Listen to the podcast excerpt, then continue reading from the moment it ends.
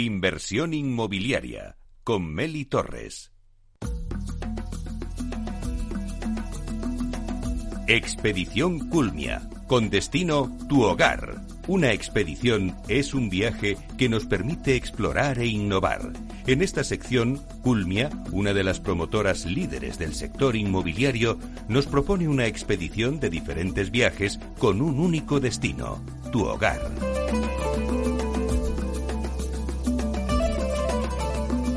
Una expedición es un viaje, es ir explorando en busca de nuevos caminos con un propósito concreto. Las expediciones a lo largo de la historia han dejado huella y han permitido adquirir nuevos conocimientos, pero sobre todo explorar e innovar. Expedición Culmia no tiene billetes de vuelta porque conseguirá hacerte sentir como en casa. Culmia es una de las promotoras líderes del sector inmobiliario que nos propone una expedición de diferentes viajes con un único destino, tu hogar.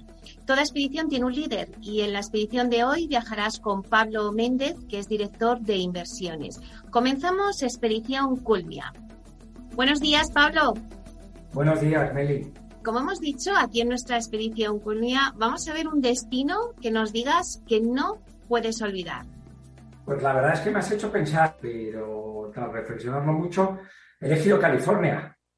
California en su conjunto, eh, porque tengo un gran recuerdo. Yo estuve en California con 18 años, haciendo, cursando el último curso, antes de la universidad. Y la verdad es un, país de Estados Unidos en general, y especialmente California, un destino que, que nunca olvidaré. No me quedo con ninguna ciudad ni ningún sitio en concreto. Creo que la gran belleza de California es todo lo que tiene a lo largo de todo, de todo el estado y todos los rincones que tiene. ¿Y qué lugar del mundo te gustaría descubrir? Pues mira, descubrir me ha ocurrido un poco lo mismo, porque yo con la edad, me que soy sincero, pero me ocurre que ahora cada vez me gusta menos volar y soy más europeo cercano. Pero he elegido Islas Mauricio por un tema que yo creo que, es fundamental a la hora de, cualquier viaje, que, es importante el destino, pero sobre todo con quién vas a, cometer el viaje.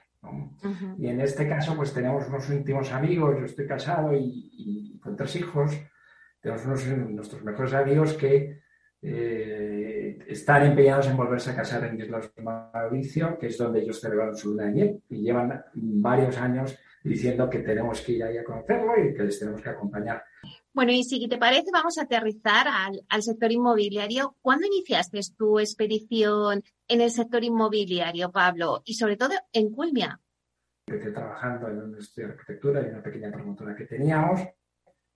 De ahí pasé a la consultoría inmobiliaria, aquí Newman durante más de, de, 15 años, y ahora he terminado en el cliente, que es, que, es Culmia, ¿no? que es el promotor real y, el transformador de, suelos en promoción y en vivienda para entrar Una expedición, Pablo, tiene un líder, pero necesita un equipo. ¿Qué departamento lideras en Culmia? Pues lidero el departamento de, inversiones, pero verdaderamente es el de inversiones, desinversiones y gestión urbanística. Es decir, son las tres partes que, que dependen de mí que se aglutinan bajo lo que es la dirección de inversiones. ¿Y qué objetivos eh, os habéis marcado en el departamento para culminar vuestra expedición con éxito? Pues eh, le hemos dado muchas vueltas, pero teníamos muy claro ¿no? cuál es ese objetivo, ¿no? que es eh, verdaderamente posicionar a Culmia como un referente dentro del mercado de inversión, que insisto, el mercado de inversión para nosotros lo compone tanto lo que es la acometer nuevas inversiones y por lo tanto realizar nuevas compras de, de activos, principalmente el suelo, que es lo que hacemos desde el departamento de inversión para luego transformarlo en esas viviendas que entregamos a los clientes.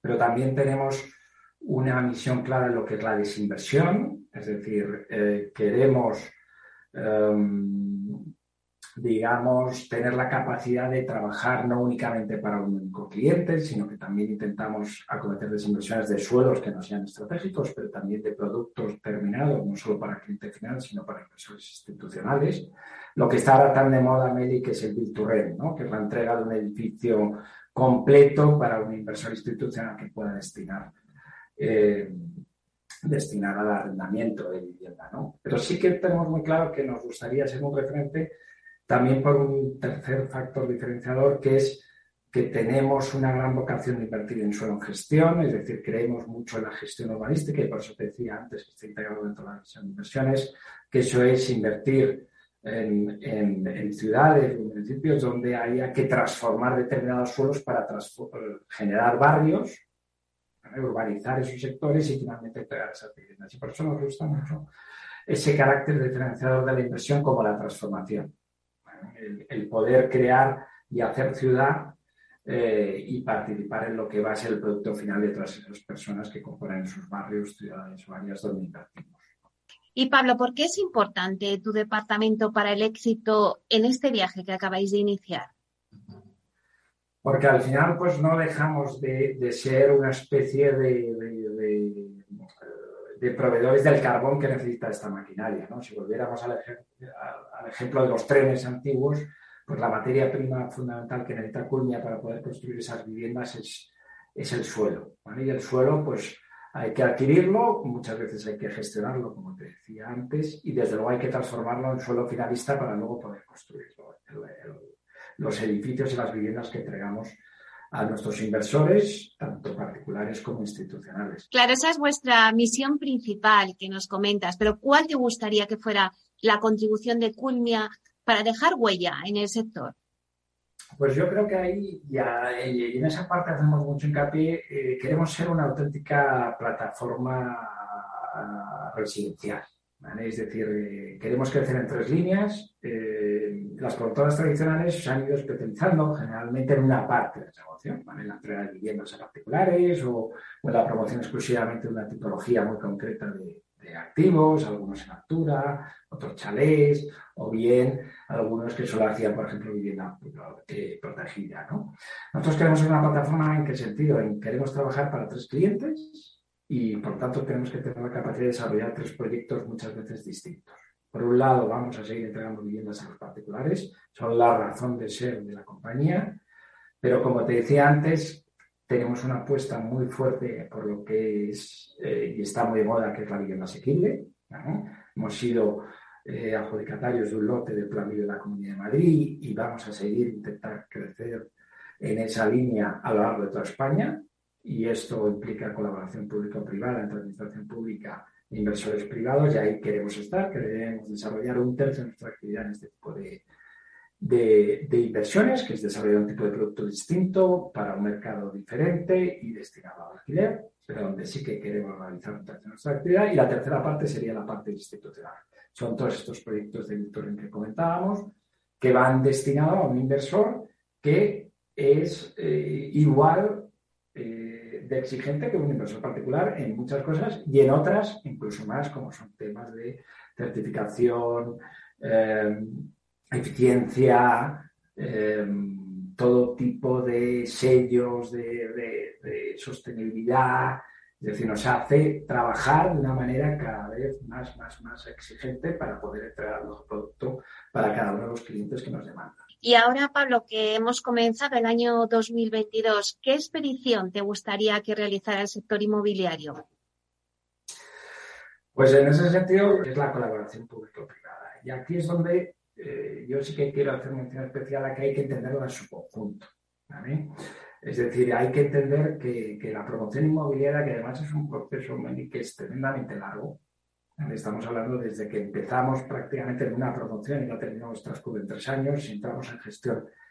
Es más, necesitamos que todas las partes que participan, que son muchas, desde el urbanismo, la administración local, la comunidad autónoma, el inversor, el constructor, eh, el gobierno con la fiscalidad, es decir, que haya un entendimiento de todas las necesidades que tiene cada una de las partes y que verdaderamente se trabaje de una manera conjunta para poder hacer viable una actuación que verdaderamente tiene un fin, que es, eh, que es ayudar a las personas. Es decir, el público-privado tiene una vocación verdaderamente de servir al ciudadano y son promociones que se desarrollan para atender demandas reales que tienen los ciudadanos. Y cuando digo que es esa público-privada, no es simplemente poner a disposición activos para el desarrollo, sino verdaderamente que haya un trabajo conjunto que se trabaje en todas las líneas, en construcción, en tramitación, en fiscalidad, en inversión, en ayudas, para que verdaderamente podamos dar solución a la demanda real de los ciudadanos, que es verdaderamente lo que quieren. las administraciones públicas. Nosotros estamos como Culmia dispuestos a ser ese inversor privado que lo permita, pero tenemos que tener seguridad, tenemos que tener ayudas, tenemos que tener eh, o ser eficientes en los plazos. Eso en su conjunto es lo que sin duda yo, yo a mí me gustaría y, es lo que pediría. Bueno, pues muchísimas gracias, Pablo Méndez, director de inversiones, por hacernos viajar y por contarnos y conocer un poquito más vuestro departamento de inversiones en Culmia. Un placer. Muchas gracias, Beli, muchas gracias a,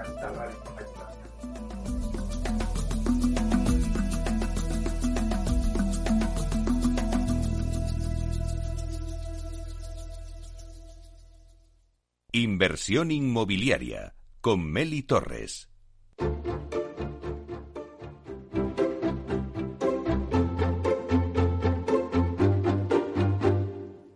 Es el momento del análisis. Bueno, pues seguimos ahora hablando de urbanismo y vamos a hablar con Pablo Cereijo, consejero delegado de Visualur. Vamos a darle la bienvenida. Buenos días, Pablo. Buenos días, Meli. Bueno, pues feliz año, Pablo. Feliz año nuevo. Feliz año nuevo a todos los oyentes. Pablo, ¿cómo se presenta el 2022? ¿Qué podemos esperar y qué retos vamos a ver este año nuevo en cuanto a urbanismo, en cuanto a la digitalización del urbanismo, que es de lo que hablamos contigo siempre. Bueno, mira, en términos generales, eh, en términos generales eh, viene un año extraordinario. Sin ánimo de parecer un optimista empedernido, ¿eh? Este año va a dar un buen resultado para el sector inmobiliario. Va a ser un, buen año. Yo de, sabes que de precios entiendo poco porque no, entro en valoraciones y demás, pero sí es verdad que, lo que se lee es que, hay un, aumento del precio de la vivienda y que hay un impulso en, la venta de vivienda. Y la parte que me toca a mí analizar, que es el, el ámbito eh, urbanístico,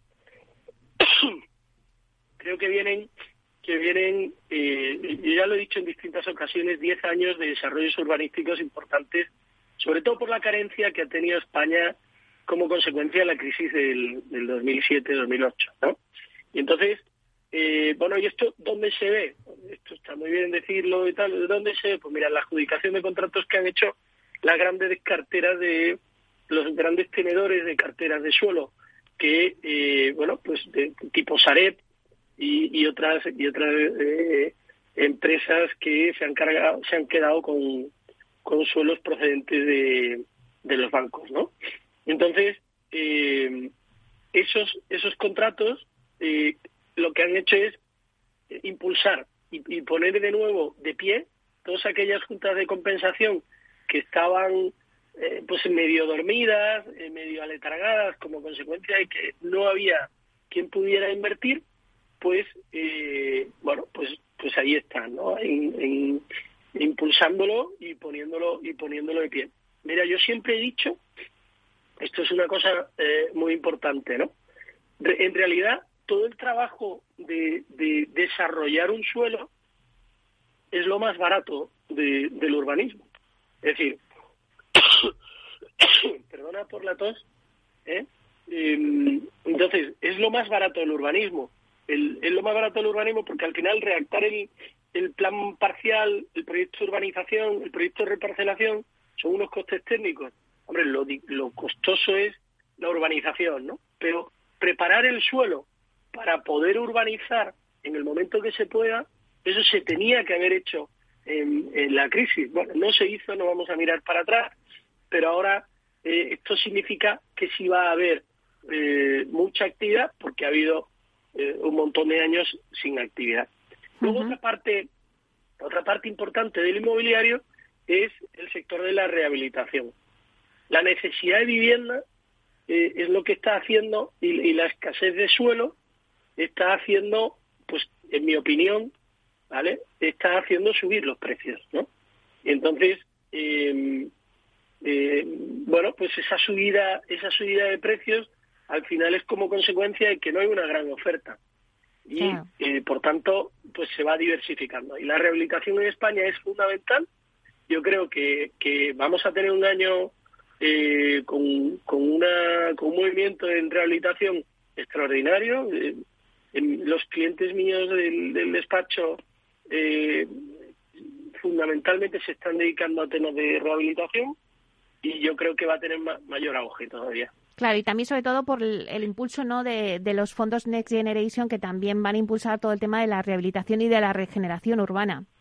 Sin duda, sin duda. Y es que además, cuando, cuando se impulsa la regeneración urbana, eh, cambian las ciudades. O sea, es que eh, de, ver, de ver eh, edificios pues con unas fachadas antiguas que se caen, con unos balcones medio tal, todo, si tú los rehabilitas, y le pones una fachada ventilada o, o le mejoras, aunque sea mejorarle solamente la eficiencia energética del edificio. Es que eso eh, se nota ya en, en, las ciudades, ¿no? Todo esto lo vamos a ver, Pablo, durante el 2022. Pero ¿qué vamos a ver en 2022 con Visualur? ¿Qué, ¿Qué estrategia vais a seguir este año? ¿Qué objetivos os planteáis? Meli, nosotros cuando hablamos de la revolución digital del urbanismo, eh, pues por no por no aburrir, pues eh, no, no, no especificamos eh, las dos patas que tiene realmente la, revolución. La revolución digital del urbanismo la dividimos en la revolución de la información urbanística, que es donde estamos democratizando eh, democratizando el urbanismo. Luego está la revolución digital de, de, o sea, una, una cosa es la revolución digital de la información y otra cosa es la revolución digital del dinero, es decir, el, Internet del dinero. Y eh, nosotros vamos a, estamos ya trabajando en un proyecto de blockchain para eh, tokenizar eh, los suelos en desarrollo, ¿vale? Entonces, estas dos patas, estas dos patas son importantes. Tú piensas que la revolución de la información, ¿eh? la revolución de Internet, del Internet de la información, se hizo en los años 80. Eh, en urbanismo estamos llegando 30 años después, ¿vale? Estamos llegando muy, muy tarde. ¿Por qué? Pues por la dificultad de, eh, de ordenar esa información. Estamos llegando muy tarde. Entonces, eh, ahora mismo, esta es la cuarta revolución digital, la del blockchain, ¿vale? La, la, blockchain es la cuarta revolución digital y el urbanismo vamos a intentar ponernos ponernos a, trabajar a la altura de, esta revolución, aunque creo que nos queda que nos queda bastante, ¿no? Bueno, la verdad es que blockchain eh, hasta hace nada no se sabía, eh, se sabía poco de esta palabra, pero ahora se empieza a oír ya eh, en el mundo inmobiliario. Bueno, pues ya empezamos a ver toda la tokenización de activos y todas las cosas que se hacen con, con blockchain. Y vosotros también nos estáis diciendo que vais a entrar al año que viene en esta red. Sí, sí, o sea, estamos, estamos muy verdes, eh, tenemos muy claro el proyecto, pero eh, estamos muy verdes. Eh, a ver, la palabra a lo mejor no, no es verde, es que nos falta verlo, ¿vale? Nos falta, yo tengo claro cuál es el proyecto, pero me, me falta esa energía de, visualizarlo eh, claramente, ¿no?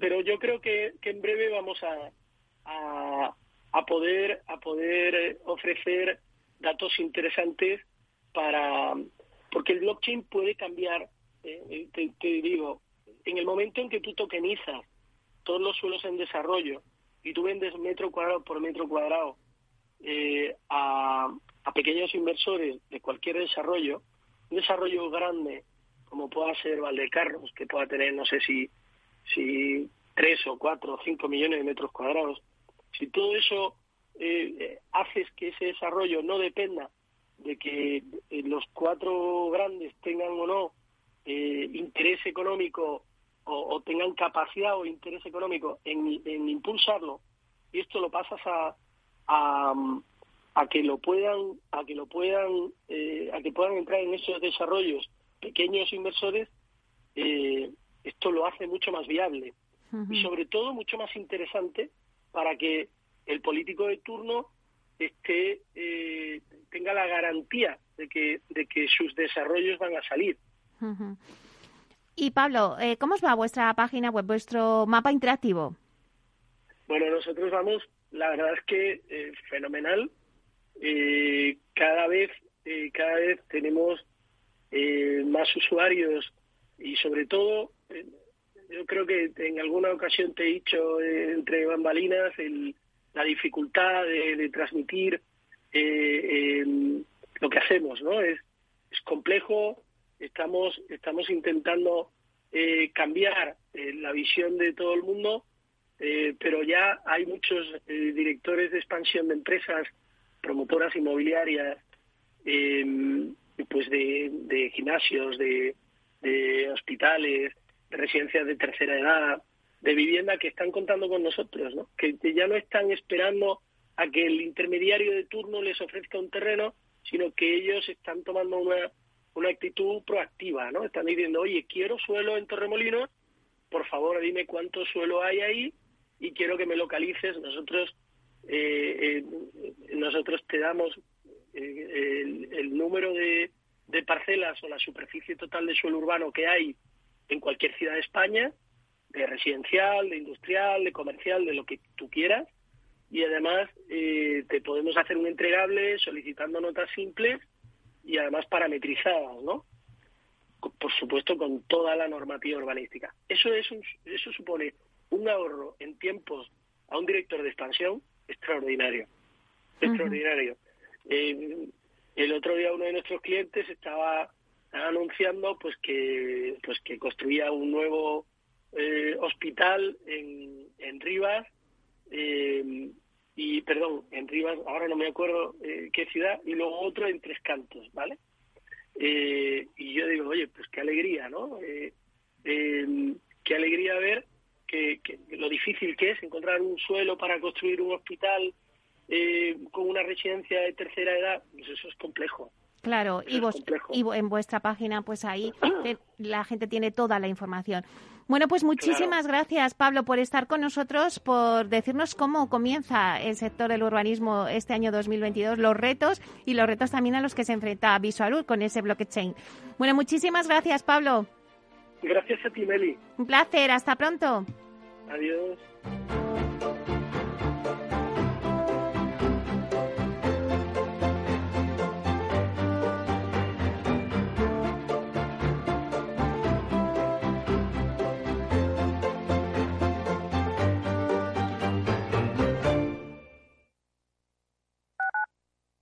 Escuchas Capital Radio, Madrid 105.7, la radio de los líderes.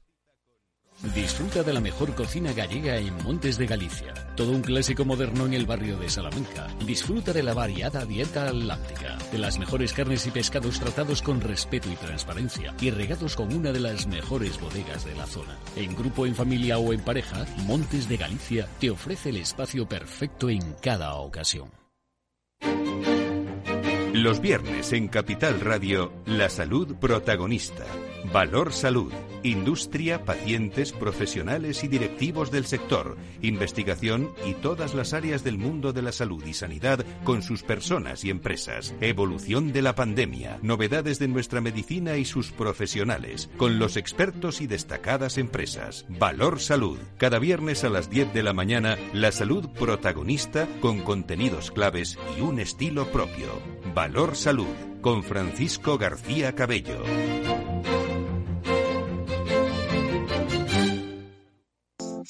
Horno San Onofre. Somos pasteleros y eso nos gusta. Utilizamos materias primas que nos hacen disfrutar y elaboramos todos nuestros productos de forma artesanal, sin sucedáneos, ni margarinas, ni grasas trans. Sabemos que las cosas buenas son importantes. Con el hashtag buscamos gente dulce. Horno San Onofre, calle San Onofre 3, teléfono 91 532 9060 y calle Hernani 7, teléfono 91 554 3396. También nos encontrarás en el mercado de San Miguel, 3 dobles www.pasteleriasanonofre.com.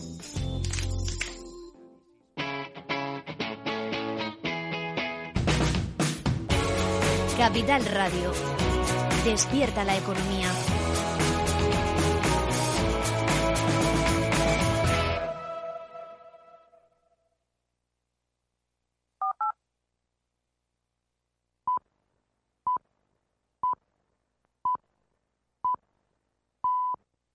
Más es incorporar inteligencia artificial e innovación tecnológica a las inversiones. Mucho más es añadir a esa innovación la experiencia de 35 años dedicados a la inversión y a los inversores.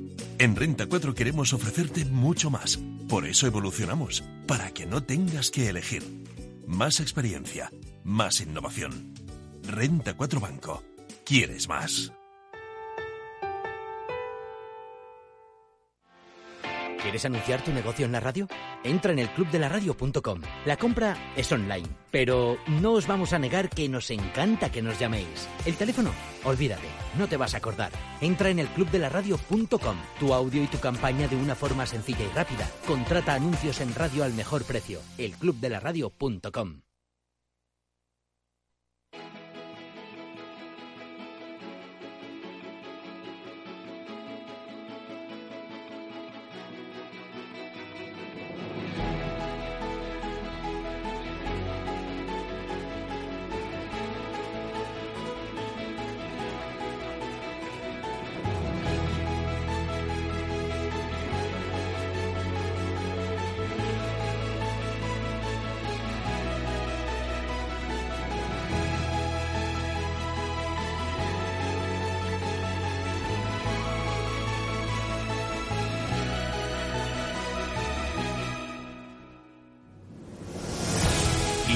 Inmobiliaria con Meli Torres.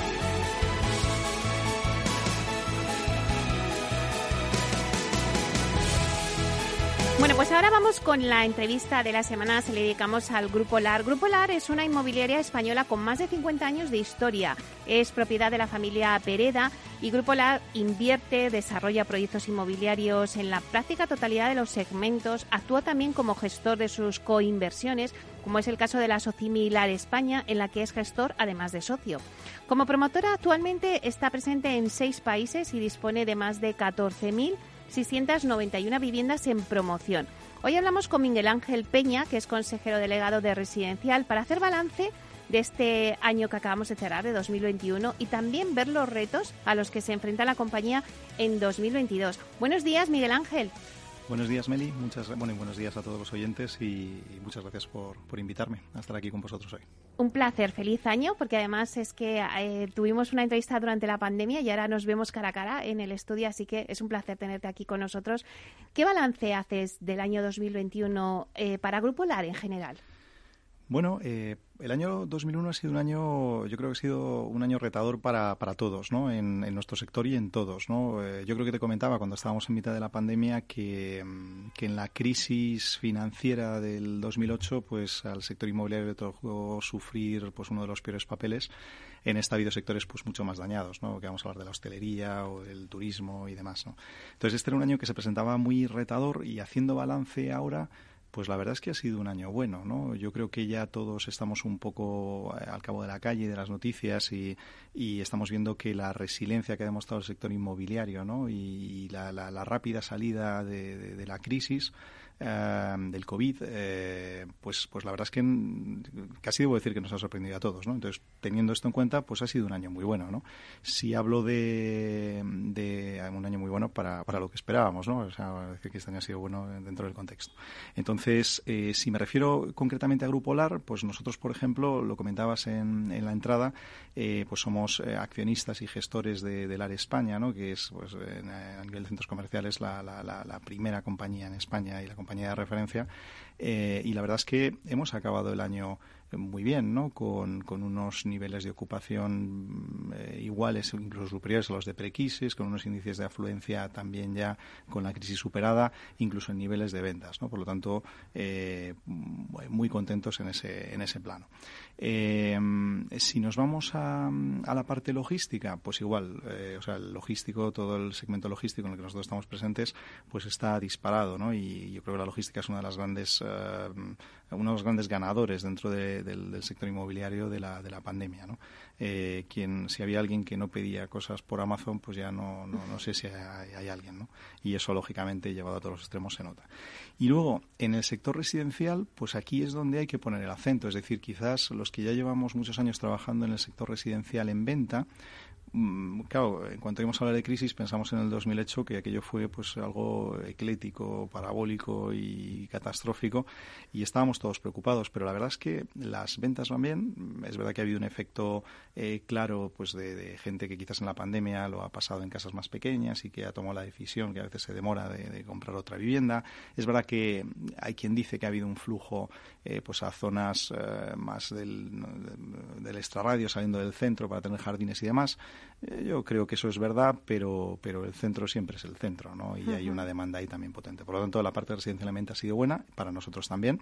Eh, y luego, pues eh, yo creo que otro de los grandes ganadores de la crisis, hablaba antes del logístico, pues es el alquiler, ¿no? Una tendencia que ya venía en auge y, la verdad es que con la crisis surgió, lógicamente, por menos, sufrió por menos movilidad de personas eh, y algo de caída de precios vimos, como no podía ser de otra manera, pero se está recuperando paulatinamente, hay unos niveles de inversión muy importantes y la verdad es que nosotros que estamos muy presentes en alquiler estamos contentos del resultado del año. La verdad es que Grupo LAR ha hecho una apuesta por el, por el alquiler, ha hecho una apuesta definitiva, ¿no? Eh, con la creación de la plataforma Vivia. Y eso a pesar de las presiones políticas con la nueva ley de vivienda por el control de los precios del alquiler. Bueno, pues, ¿qué pensáis? Eh, me toca hacerte la pregunta de la nueva ley de vivienda. No, no esperaba menos de ti. Es una pregunta que no, me sorprende. Bueno, eh, que además, vamos a ver, yo creo que hay, dando un pasito atrás, eh, fíjate, yo estoy de acuerdo con el diagnóstico. Ahora hablamos de la receta, es decir, hay un problema hay un problema y además el sector inmobiliario, pues eh, eh, somos corresponsables eh, y estamos además, yo creo que hablo casi por, me atrevo a hablar por el sector en el sentido de que estamos dispuestos a hacer lo que sea necesario para resolver ese problema. Cuando digo que hay un problema es que hay mucha gente que tiene problema de acceso a la vivienda, los precios de los alquileres en algunas zonas efectivamente son altos, bueno, existe un problema. Fíjate, hay un problema clarísimo en vivienda social. yo no sé si, si alguna vez en el programa o sea, en España existen hoy 290.000 viviendas sociales en alquiler. 290.000 viviendas sociales en alquiler. Eso, si piensas que en España hay 18 millones de hogares, pues eso quiere decir que es que eh, o sea, estás en el, el, 1,6% de los hogares es vivienda social en alquiler. Eso es una de las tasas, no puedo decir que es la más baja de Europa, pero estamos en el top 3 por debajo.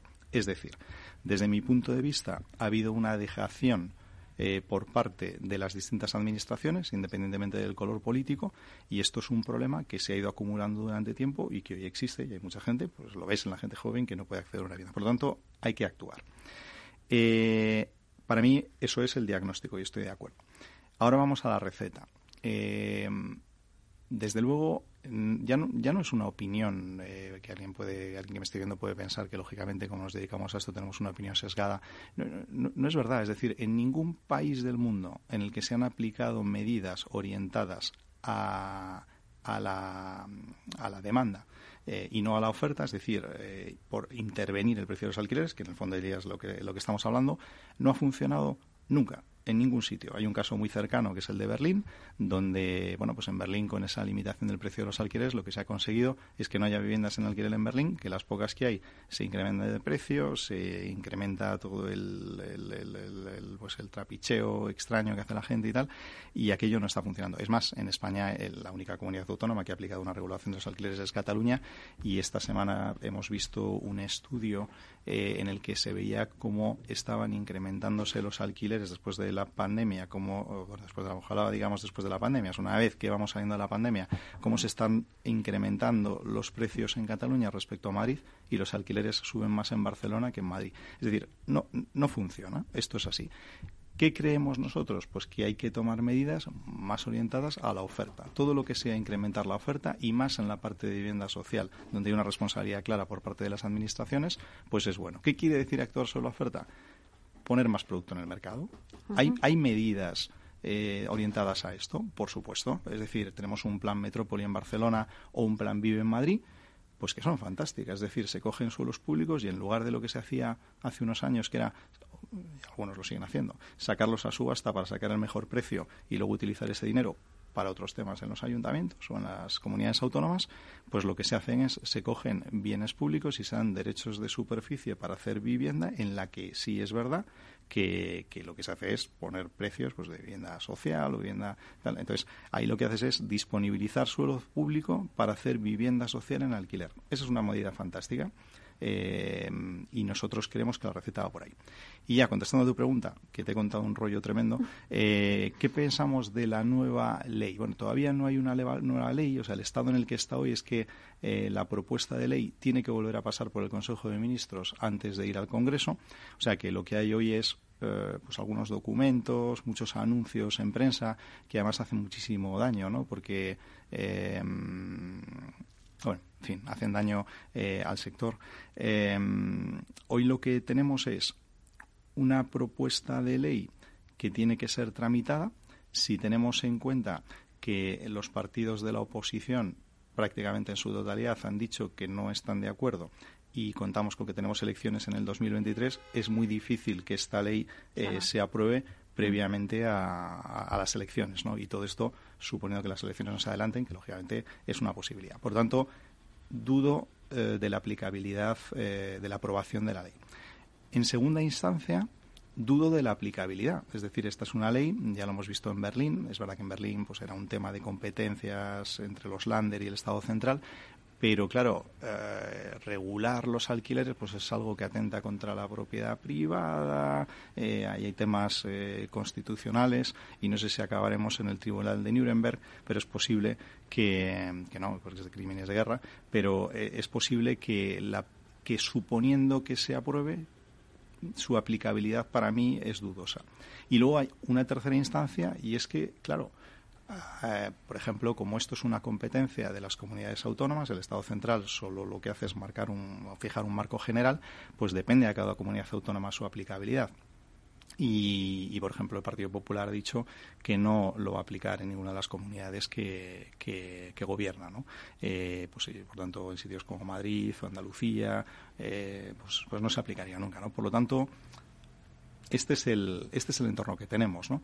Eh, y resumiendo un poco todo lo que he contado, yo creo que hay un problema que hay que resolver, creo que esta no es la receta y creo que se está eh, hablando mucho más, politizando el tema de la vivienda y muchas veces hay... Eh, pues yo creo que se están tratando de sacar réditos políticos sin buscar una verdadera solución para el problema. Vuestra plataforma Vivia es la marca del Grupo LAR de gestión de viviendas en alquiler, que trabajará con Primonial. Vuestra intención es abrir la plataforma a la gestión para terceros. Cuéntanos un poquito, eh, bueno, pues cómo vais a organizar toda esta plataforma Vivia, qué eh, primeras unidades saldrán disponibles en el mercado, si vais a ocupar otras nuevas zonas, ponéis el foco en otras nuevas zonas. Claro. O sea, nosotros efectivamente, eh, conjuntamente con Primonial, pues hemos creado una plataforma de vivienda en alquiler. Ahora mismo eh, el objetivo es tener 5.000 viviendas en explotación, pues en un periodo de, de cinco años, ¿no? O sea, 5.000 viviendas, cuando digo en, operación me refiero en alquiler, porque las estamos construyendo todas desde cero. Es decir, no compramos edificios terminados ni reconvertimos cosas, no, no. Es decir, compramos solares, construimos edificios pensados específicamente para el alquiler y luego los alquilamos. Entonces, Viendo la oferta que había en el mercado, nosotros lo que pensamos es que era mejor que nosotros hiciéramos la operación. Es decir, eh, queremos mm. hacer edificios pensados específicamente para alquilar y luego eh, la maternidad no se subcontrata. Entonces, nosotros lo que pensamos es que si queremos tener unos clientes, fidelizar a nuestros clientes, hacer las cosas bien, teníamos que hacer la operación. Y ahí nace Vivia. Entonces, Vivia va a ser la compañía, efectivamente, eh, que se va a encargar de operar todas nuestras viviendas y es verdad que tenemos el objetivo de que en el medio plazo pueda operar para, para terceros. Eh, y, y, dónde me preguntabas? Pues mira, nosotros de todas las viviendas eh, que, que, estamos, que tenemos en marcha, las primeras ya entran en operación este año, por lo tanto Vivia va a operar las primeras viviendas, eh, eh, sus primeras viviendas de este año. La primera promoción es en Valladolid y, empezaremos a alquilar viviendas eh, en el mes de febrero, o sea que está terminada, prácticamente terminada. Y luego tenemos otra en Madrid, concretamente en Parla Este, que pondremos en alquiler más o menos a final de junio. esas son las dos primeras promociones que, que vamos, a los dos primeros proyectos que vamos a poner en alquiler. Eh, la verdad es que en los dos estamos percibiendo una demanda buena. También es verdad que, bueno, pues nosotros como toda la competencia, tratamos de hacer las cosas bien y creemos que los proyectos, la verdad es que han quedado fantásticos. Eh, y luego, eh, contestando a la última pregunta, nosotros tenemos una muy buena parte de nuestros proyectos en Madrid. Pero es verdad que y yo creo que en esto somos una de las primeras eh, compañías que estamos saliendo a otras localizaciones. O sea, hay localizaciones que son eh, muy evidentes con una demanda de alquiler clarísima, ¿no? Pues como Madrid, eh, Cataluña, voy a decir, no Barcelona, porque en Barcelona, pues por todo esto siempre es más complicado. Em, pero eh, Málaga es muy evidente. Nosotros en Málaga tenemos hasta tres proyectos, pero estamos en otras ciudades no tan evidentes, pues como, Murcia, que funciona fenomenal y una demanda fantástica, Granada, em, Alicante, es decir, localizaciones en las que todavía no hay muchos operadores haciendo vivienda en alquiler de manera profesional. Y que vais a empezar ahí también eh, para Biturren, ¿no? Correcto. Eh, pero no solamente os habéis estrenado en el Virturren, sino que también eh, os habéis estrenado en el Colín, en otras formas, en otros formatos de habitar, ¿no? Eh, con vuestro primer proyecto en Málaga. ¿Creéis que el 2022 va a ser el año de la consolidación de este tipo de formatos como el Coliving? Y también, ¿qué proyectos tenéis? Tenéis el primer en Málaga, pero ¿qué proyectos tenéis en Coliving para, para este año? En, Málaga, efectivamente, ya tenemos nuestro primer proyecto de, de coliving con licencia concedida, o sea que es nuestra, vamos, nuestra intención empezar los trabajos dentro de, poco. Es un coliving pues, de, 180 eh, unidades, 180 camas. Y, y fíjate, o sea, sí, sí debe de serlo. O sea, el coliving no es algo que nos hayamos inventado en España, sino que hay otros países, o sea, en Estados Unidos hay compañías que llevan operando eh, coliving eh, pues son muchísimos años, ¿no? En el Reino Unido, en, fin, en, hay, hay, muchos países en los que esto es algo habitual. En España eh, casi me voy un poco a lo que te respondí antes en relación a la ley del suelo. Con el coliving tenemos un problema regulatorio y es que no está regulado. Entonces, por ejemplo, Madrid sí que ha dado los primeros pasos con un anteproyecto, eh, pues eh, entendiendo que, pues que esto es una tendencia que se va a dar, que hay demanda, que mucha gente joven le gusta el concepto del coliving, eh, pero es verdad que Madrid es la primera que da este paso, ¿no? Entonces, muchas veces en proyectos de coliving, cuando vas a pedir una licencia, pues te encuentras un vacío legal y depende un poco pues de, casi no quiero decir de la voluntad del, técnico que, que, te tiene que dar la licencia pero sí creemos que para que esto realmente se convierta en un segmento que pueda tener volumen y demás pues tiene que estar regulado esto como sabéis en España pues tienes una dificultad tremenda porque porque cada ayuntamiento es, mm. es eh, tiene sus opiniones y demás no pero pero tiene que ser o sea este es un este es un segmento de mercado inmobiliario con gran demanda y con gran futuro eh, que, las, que las administraciones públicas, eh, cuya regulación las administraciones públicas tienen que afrontar de manera seria. O sea que veremos más proyectos, ¿no? Va a ser en cuanto, bueno, pues decías antes que Madrid ha dado los primeros pasos, pero en cuanto a las siguientes comunidades eh, entren a regular en su normativa el coliving, vamos a ver eh, estas nuevas fórmulas crecer en España. Seguro, eh, seguro. O sea, date, cuenta que el, que el coliving viene a cubrir un, un, segmento de edad en el mercado. Fíjate, voy a, caricaturizarlo, ¿no? Pero eh, cuando tú te vas de casa por primera vez, pues normalmente te vas a una residencia de estudiantes, que hmm. es lo normal, o, te alquilas un piso, pero una residencia de estudiantes.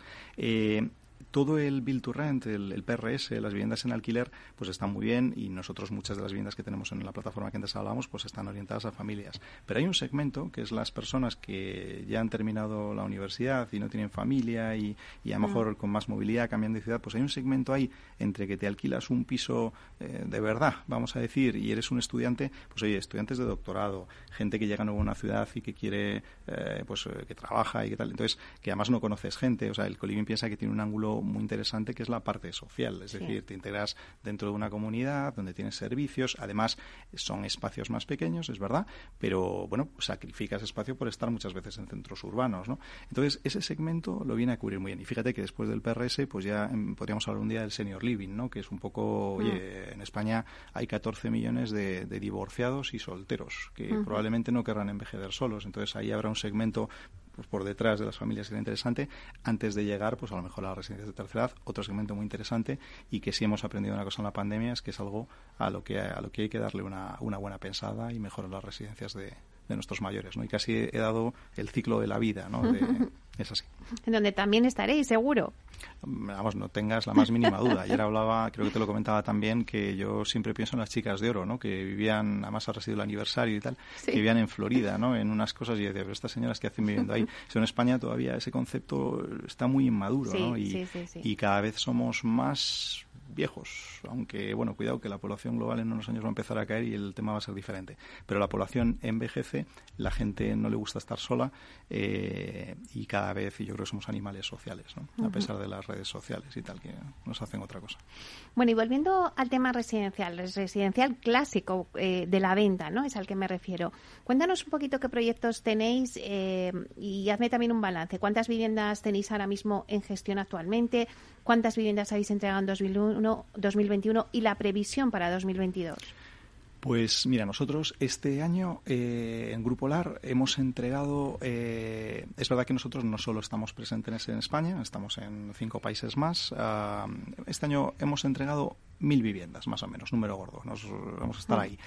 Eh, y tenemos en distintas fases de desarrollo pues hasta 14.800 ¿no? entre todos los países.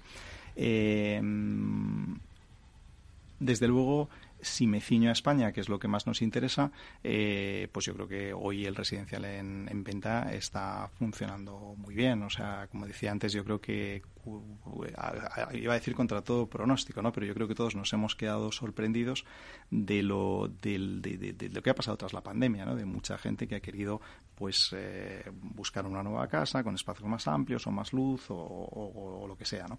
Eh, ahí estamos todos muy pendientes y preocupados un poco pues del problema global que tenemos ya no solo de inflación sino de rotura de stocks el incremento de los costes de materiales o sea eh, hay materiales el, acero ¿no? que hay un índice oficial es una cosa eh, absurda, diría, eh, las subidas que tiene. O sea, no tiene ninguna lógica, es algo que no hemos visto nunca, ¿no?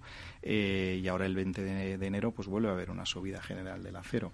Entonces, claro, todas estas subidas en los costes de construcción, de alguna manera, pueden repercutirse en el precio de la vivienda. Eso yo creo que nos preocupa a todos, pero yo creo que en España hemos alcanzado un equilibrio en el que los precios son razonables, esto no tiene nada que ver con lo que pasó en el 2008 y es bueno pensar eh, por eso todos hablamos de construcción industrializada y otros, y otros esquemas, cómo resolver esto, ¿no? que esperamos que sea coyuntural. Esperamos buenas perspectivas. Buenas perspectivas. Ya para terminar, porque ya nos queda un segundo, eh, sí que es verdad que en todas las entrevistas que estoy haciendo eh, a partir de este nuevo año 2022, todo el mundo pone el foco en, en la vivienda de obra nueva. La vivienda de obra nueva va a ser el producto estrella del 2022.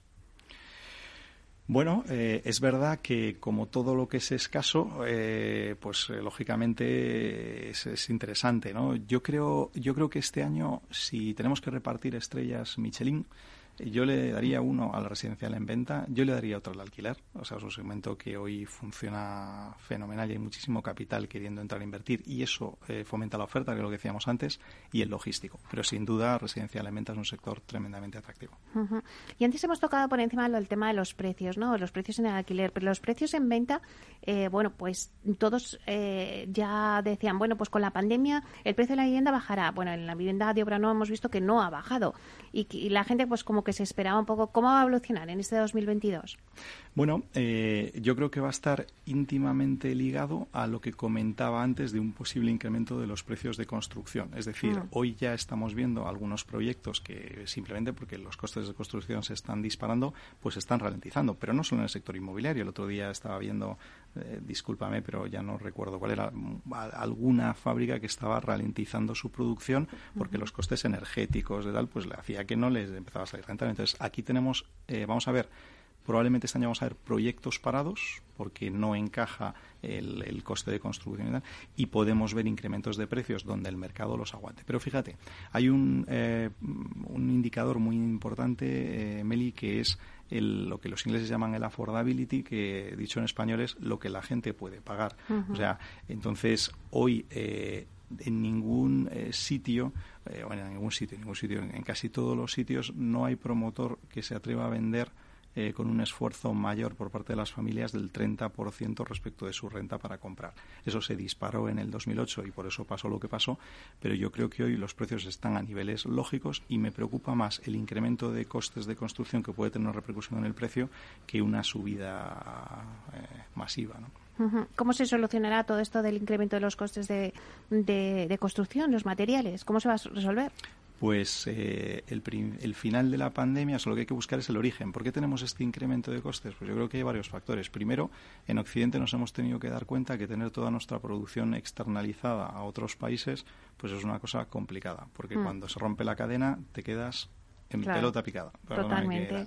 Entonces, eh, eso por un lado. Segundo, eh, todavía hay, o sea, la China pues es un país eh, en el que la gente no dice lo que piensa y no nos dicen la verdad de lo que pasa, pero es verdad que todavía cuando hay brotes del virus, que oficialmente no lo, no lo hay, pero parece que sí los hay, pues que son capaces casi de cerrar regiones enteras cortando cadenas de suministro.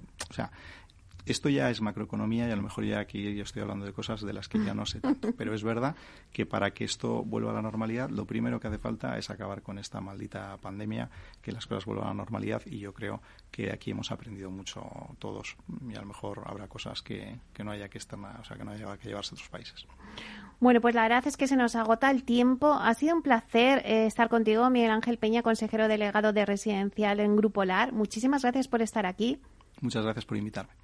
Seguiremos de cerca, eh, bueno, vuestros pasos porque la verdad es que vais marcando un poco el camino de por dónde va el residencial, así que esperemos que vengas más veces y nos cuentes vuestras estrategias. Muchas gracias, Meli. Bueno, y a ustedes y señoras y señores que nos escuchan al otro lado de las ondas, gracias por estar ahí y compartir este espacio con nosotros. Gracias también de parte del equipo que hace posible este espacio, de Félix Franco y de Miki Garay en la realización técnica y de quien les habla, Meli Torres. Les esperamos pues mañana viernes de 12 a 1 con debates especializados en inversión inmobiliaria. Así que hasta entonces, que sean felices.